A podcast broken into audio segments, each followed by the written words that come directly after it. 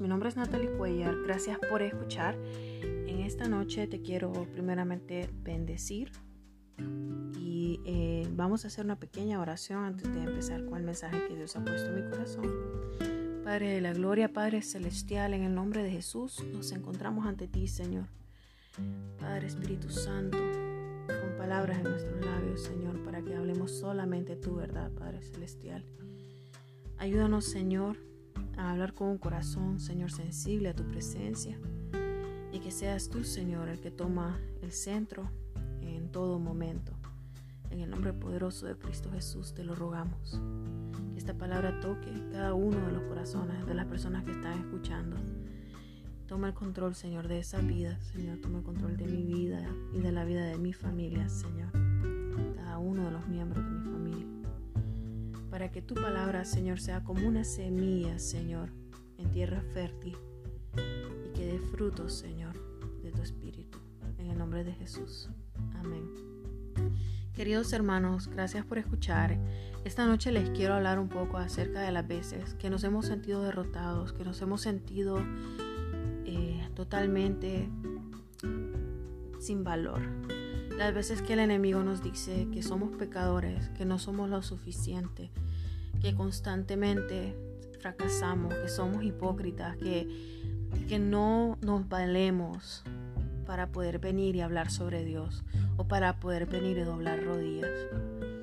Déjame que te comparta un testimonio acerca de esto. Yo estaba eh, pasando eh, en, en, lo que anteriormente, si has escuchado mis uh, mensajes anteriores, te vas a dar cuenta que pasé por un momento eh, difícil, en el cual el Señor me ha probado, en el cual el Señor me ha ayudado a superarme. Y te estoy hablando desde un lugar de victoria en el nombre de Jesús y para la gloria de Dios. En este momento te quiero compartir la vez que después de sentirme tan derrotada que no podía doblar rodillas, que no podía ni siquiera sentirme como con la autoridad o con la con la identidad que Dios ya me había dado, que soy su hija, que Él me ama, al igual que te ama a ti, al igual que tú también eres hijo o hija de Dios. Y se nos olvida muchas veces que podemos venir y hablar con el Padre, incluso muchas veces cuando estamos dentro de su casa. Se nos olvida que podemos gozar de las riquezas de nuestro Dios. Pero se nos olvida más aún que estas riquezas y que estas bendiciones, no solamente materiales, me refiero a, en el ámbito espiritual, en el ámbito de poder sentirnos gozosos de, ser hijos de Dios, de tener una identidad firme, de saber de que Dios nos está escuchando, de que Él siempre está con nosotros y sobre todo que Él tiene el control absoluto de cada uno de los momentos, que su voluntad es perfecta, que su justicia es perfecta. Cuando hablo de justicia, cuando hablo de que Dios es justo, no es a demanda, es porque es su, es su personalidad, es parte de quién Él es. En algunas versiones, en algunas traducciones, eh, cuando habla de la justicia de Dios o que Dios es justo, eh, está hablando de la voluntad de Dios. Entonces en este momento yo te estoy hablando de la voluntad de Dios. Su voluntad es perfecta. Cuando se nos olvida todo esto, que Dios tiene un control absoluto, que Él tiene el cuidado de cada detalle, que Él nos ama, que Él te ama, tú eres su hijo, su hija. Si tú estás escuchando este mensaje, muchas veces te has sentido como yo me he sentido. Si no lo has hecho, espero que nunca, que nunca lo hagas, que siempre tengas claro tu identidad. Pero esa vez yo estaba y doblé rodillas después de mucho tiempo de no poder hacerlo. Porque simplemente pensaba que yo no, no, Dios no me iba a escuchar, porque yo no era digna, porque yo no, Dios no, no escucha las oraciones del pecador.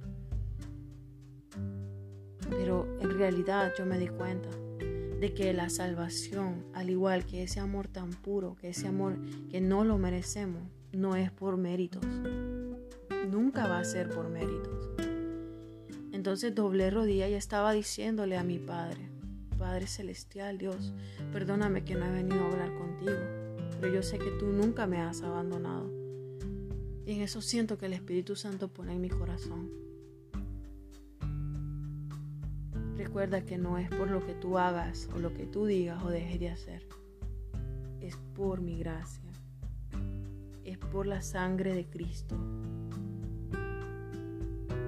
Cuando Dios me dijo eso, yo tuve aún más claro en ese momento de que no importa lo que yo haga o yo deje de hacer, Él siempre va a ser mi Padre. No porque yo me lo merezca, sino porque su gracia, todavía no logramos comprender, sobrepasa toda barrera, sobrepasa toda debilidad. Toma esta palabra en tu corazón y te invito a que sigamos aprendiendo del carácter de nuestro Padre. Ese carácter tan dulce.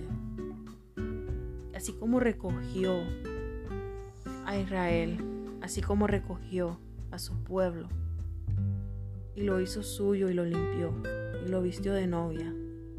De esa misma manera Dios está haciendo contigo en este momento. Dios así como lo está haciendo conmigo cada día. Es una lucha que no para.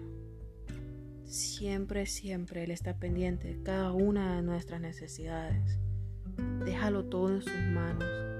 Hay circunstancias que son difíciles. Y en Proverbios nos dice que la sabiduría que viene del, del panal, que la sabiduría que viene de Dios, es la que endulce el alma. Y son en esos momentos que esa sabiduría y ese conocimiento y esa inteligencia son nuestra fortaleza para edificar, para poner los cimientos de nuestro hogar, para llevarnos más allá. Pero esa sabiduría solamente viene porque nosotros creemos en Dios, porque se lo pedimos al Espíritu Santo, porque la buscamos. Y todavía por eso te digo que eso viene por fe. Y Dios llama justo a todo aquel que le cree porque por tu fe serás justificado. No importa lo que el enemigo te diga, decláralo en tu vida y en la vida de tus hijos, que por la fe somos justificados y que esa fe tiene que cobrar vida, porque la fe sin acciones es muerta. Y te quiero decir en este día, en esta noche, que cuando tú tomas a pasos, aunque sean pasos muy pequeñitos, en torno y para esa fe, para cumplir lo que Dios te ha dicho, lo que Dios ha puesto en tu corazón y lo que Él te ha dejado ver. Esos pasos pequeños son los que hacen la diferencia. Son los que marcan una diferencia en tu día a día. Ya sea proponerte a no discutir, proponerte a ver menos televisión, proponerte a comprar una plantita para la casa que Dios te va a dar, o ya sea leer la Biblia en las mañanas cuando estás tomando tu café o tu té. En ese momento Dios te va a hablar y te va a poner cuál va a marcar la diferencia en ese día. Te va a dar esa paz, te va a dar esa fortaleza, que solamente el saber que Él está contigo, que solamente la fe que Él está contigo te puede dar. Entonces yo te invito, amado hermano, amada hermana, a que cada día te propongas un paso. Van a ser pasos pequeños, pero es mejor un paso pequeño para enfrente que cinco pasos grandes para atrás. Porque es fácil ir atrás, es fácil recordar tu pasado, porque el enemigo quiere recordarte todas las cosas malas que hiciste en tu pasado. Te quiere recordar todas las cosas que las personas te han señalado, que tú mismo te has señalado como errores, como pecados, como faltas. Pero si tú ya se las entregaste a Cristo en la cruz, esos pecados ya están clavados. Por misericordia, por gracia, por amor. No permitas que el enemigo eche a la basura ese sacrificio grande que Cristo ya hizo por ti y por mí. Ama a tus enemigos Así dice la palabra, así dijo Jesús, ora por ellos. Pero cuando el enemigo, que lo reprendemos en el nombre de Jesús, quiere venir a recordarte y a decirte que tú no eres suficiente, repréndelo y dile es por gracia. Y porque cuando Dios está conmigo, ¿quién contra mí? Hermano, toma esta palabra y atesórala. Toma pasos pequeños cada día Créeme, yo lo estoy empezando a hacer, yo lo hago cada mañana. Me propongo una cosa pequeña. Yo sé que eso me da aliento para el resto del día.